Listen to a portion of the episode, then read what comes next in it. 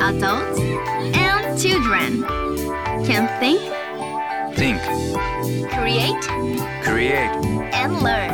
and learn. Little Sunshine Club J-WAVE アローズももがお送りしていますここからはリトルサンシャインクラブマンスリーでゲスト講師をお迎えし子供とできる今日のアクションをテーマに大人も子供もみんなが考え作り遊び学ぶヒントになるさまざまなお話を伺っていきます。今週のテーマは学ぶ。先週に引き続きお迎えしたのはこの方です。どうも皆さんおはようございます。タイキングです。よろしくお願いします。ももさん俺ずはいっと思ってたことがあって、はい。もうごめんなさい急に。なんでなんでなんですか？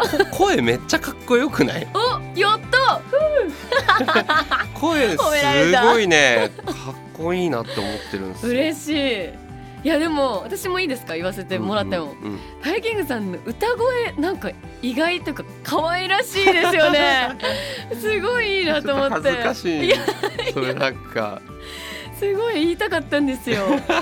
ねえもう曲をお送りする前から言っちゃいますけども。いや嬉しい。声を褒め合うとこからスタートしました。今週も。はいよろしくお願いします。お願いします。はい。や先週もねいろいろお話伺いましたけども、えータイキングさんはねギタリストですけど、はい。いろんな楽器もボーカルもそうですけどもね、ベースドラムス、うキーボード。うんいろんな楽器弾いていらっしゃるというわけでね。はい。まああの先週音楽についても音楽作る時の想像力ってどんな感じで作ってんのみたいな話もね、聞きましたけども、まあ、学ぶなのでちょっとぜひうんうんうん。うんうん音楽楽器どうやって学んでったのっていうことを今週はねあ聞きたいなと思って、ーはいわかりました。いやーまあでもギタリストですよね、メイン。はそうですね。そうはいですね。基本は。そんなに楽器あると何名乗ろうってなりませんか、あーでも確かにな、これ浮気症だったんだよな。ねえ。そうすぐ飽きちゃうんですよね。いやでもすごい。そんなたくさんできるっていうのがそもそもすごいな。で逆にこう、うん。ももさんみたいにもう歌バーンみたいな。これみたいな風に僕はなかなかなれないっつ。うかあのコロナ禍でうん私もギターをね一、曲くらい何かあの伴奏っていうかこう、うんうんうんうん。ひコード弾いて自分で弾き語りできるようになりたいなと思って、ルージュの伝言をひたすら練習してて、その一曲だけ弾けるようになってあの収録でボーナストラックかな？で、えー。レコーディングもしてライブで弾いたこともあったんですけど、えもう嫌だな。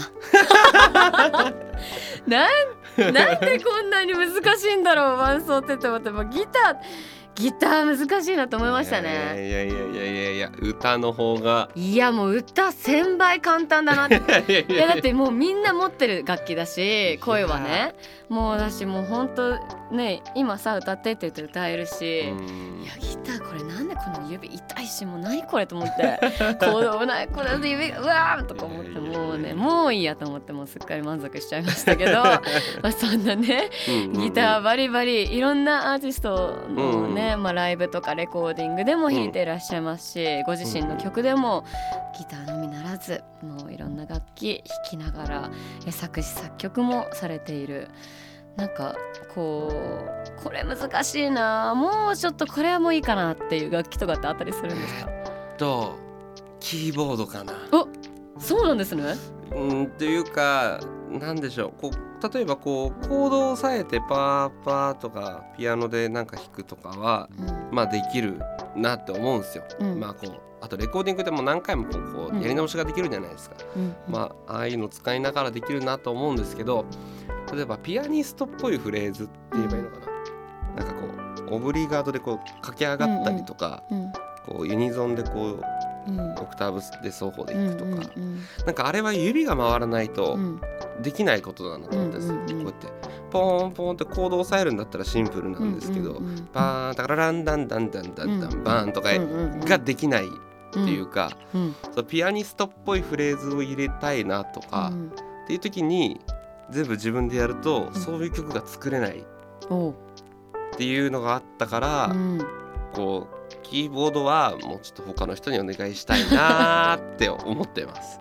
いやでももうそれこそそんなのなんかすぐピロってできちゃいそうな ねえイメージ。うんうんうん。いうね練習すごいしてたんですけど、うんやっぱ時間もあれだし、うん、そうそうちょっとこれはへえでもねまあそもそも小学小学校の時にドラムを触ったことから音楽の道にね進まれたって聞いたんですけど、まあリズム体っていうかこうリズムがしっかりしてるから、うんうん。楽器、まああのギターもそうですけどもう基盤がね完全に仕上がってる感じが。ーそれね結うん。構言ってくれる人多いんだけど、そうなのかな、どうなんだろう？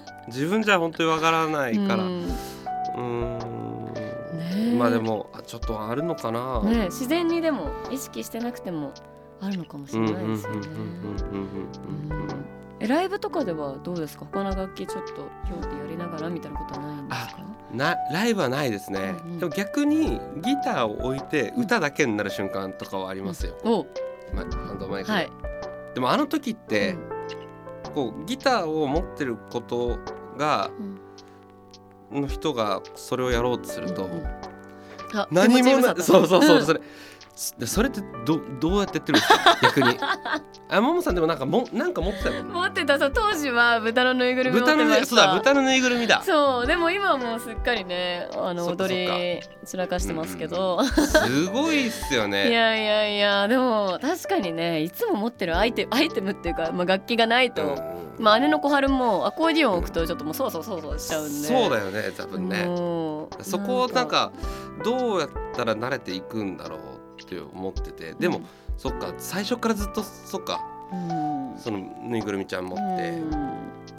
そうですね、もうでもねなんなんでしょうね。逆にねなんかこう曲によってうん、うんなんだろう。なんかこうタンバリンとかわかんないけど、うんうんうんうん。ね、手に楽器こうちょっと鳴らすカウベルみたいなうんうんうんのとか、あの予作あのコーンうん。ビブラスラップだっけ、っていう楽器とか持ってたりするともうちょっと邪魔邪魔なんだね。ですね。もう私自身がその手拍子しながら歌うことも難しいくらいリズム感がちょリズム一定のリズムを取りながらっていうのが難しいんですよね。うん。だからねだからなのか。やっぱでも ねまあ違った難しさありますね、まあお互いにね。そうだと思いますけどすごいよ本当に。もうどうしようと思ってるもん毎回ライブで。あなんかそのマイクだけになった時そうマイクだけになる。でもまたその感じをね新鮮でファンの方は なんか嬉しいっていうかそういう姿見れるのはね楽しそうですけどまあそうおそういうふうに甘えさせてもらってます。そんなね、えータイキングさん地元横浜の活性化を掲げるコミュニティコネクションというのを仲間と一緒に結成されたというのを聞いたんですけど、これはどういうこれはねはい。これはねえーっとまずその一緒にやっているメンバーが、うん。えっと、ミュージシャンではなくダンサーだったり、うん。こう他のなんなんでしょう僕らは音楽ですけど、うん。ダンサー、えっと、ヒューマンビートボックスとか、うん。いろんなカルチャーの人たちと、まあ、組んでうん一つイベントをやりたいねっていう話になって立ち上げたんですけれども、はい。でもみんなこう横浜出身のメンバーだったりとかして学生時代からこう付き合いがある友達だったりするからなんかその地元横浜に何かできないかなっていうのでなんかね清掃活動とかしてうるんですよ。んうんうん。なんかそれをこうやりながらそのなんだろうイベントやるライブハウスのうん。あの近くのゴミを拾いに行ったりとか、うん。横浜市の人に協力してもらってうんゴミ撤去してもらったりとか、うん。なんかそういうのをやってますコネクションは。へえうなんかきっかけがあったんですか？みんなで集まってなんかやろうよっていう。えっと実はそれこそ十何年も前その高校卒業ぐらいの時にやってたコミュニティなんですよコネクションって。へえそうなんですね。でその時からそういうイベントをやったり清掃を少ししたりとかしてたんですけど、うん。それを一回中断してたんですね、その一回お互いで頑張んなきゃダメだみたいな、うんうんお互いみんな頑張ってそのな10年越しうん。ぐらいにうん。なんかもう一回やろうっていうので今やってるみたいな。再結成。再結成。へーでみんな集まって。そうそうそうそうそう。へー。そのなんかゴミ拾いそううんやってそのままイベントやってだあのうん。他には具体的ななんかこう活動、あでも基本的にうはん。その清掃活動を、うん。なんだろういろんななんだろう SNS で配信して、うんうん。そのファンのみんなに見てもらうとか、うんうん。なんかそういうこととあでもあとはイベントがやっぱ一番の着地点でしたね。うんうん。そのやっぱいろんな文化の人をうん。一日で見れるっていうのをやって、だからダンサーが出てうん。バンドが出てうん。なんちゃかが出て、うん。なんちゃかが出てみたいな感じなのを見てもらいたいうんよねっていうその自分のファンうんにいろんなものがあるんだよってことを教えてあげたくて、そうそれが一番こうど動機一番の動機だったっすね。うん楽しそう。んまあ結構イベントの、うん。なんだろうこう大変でしたけどね、うん。その文化によっての違いがうあったりとか。そうなんだ。そうリハーサルの仕方とかもやっぱ全然違うしそっ結か構タイムテーブルとかを組むのとかもめちゃくちゃ大変で。う、んうんなんかこうやっぱ音楽活動やるのと、うん。まあ、ライブ作るのと、うんイベント作るのとってまた全然違いますもん質ね。違うっすね。じゃあなんかそれ学びながら。そう本当それこそ学びながらですけど、へー。そうでなんかまあそのコネクションの活動以外にも、うん。たまに自分家の近所だったりとかを勝手にゴミ拾いをするっていうのをやってて、うん。僕が。それなんかたまにねインスタで僕がこうワンカップダストボックスとか言ってうん。なんか言うのたまにあげてるんで、うん。それもなんだろう。最初子供とうん。公園に遊び行った時に公園がゴミが多かったんですよ。うんで自分がこうやってゴミ拾いしてたら子供もなんかうん。ゴミ落ちてたよっつってそこに入れてくれたりとかして、あなんかこれこういうのいいかもなーみたいなうん。風に思って、うん。そうそっちもそっちの方がめっちゃカロリー軽くやってる清掃活動かな、コネクションとは別のワンカップダストボックス。いいですね。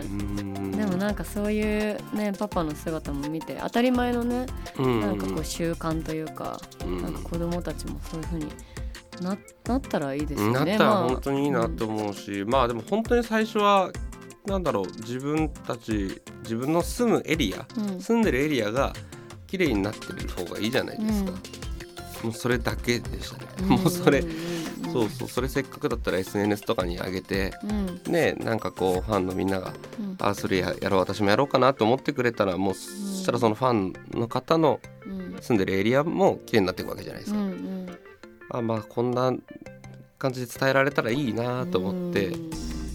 最近は上げるようになったんですけど、うん。うん。なんかいい SNS のあり方というかね広がり方って感じが、そうですね。そう俺は広がっていけばいいなとは思ってますけどね。え。うん。リトルサンシャインクラブ今週は学ぶをテーマにタイキングさんにお話を伺いました。ありがとうございました。ありがとうございました。来週のテーマは作る引き続き。タイキングさんにお話を伺います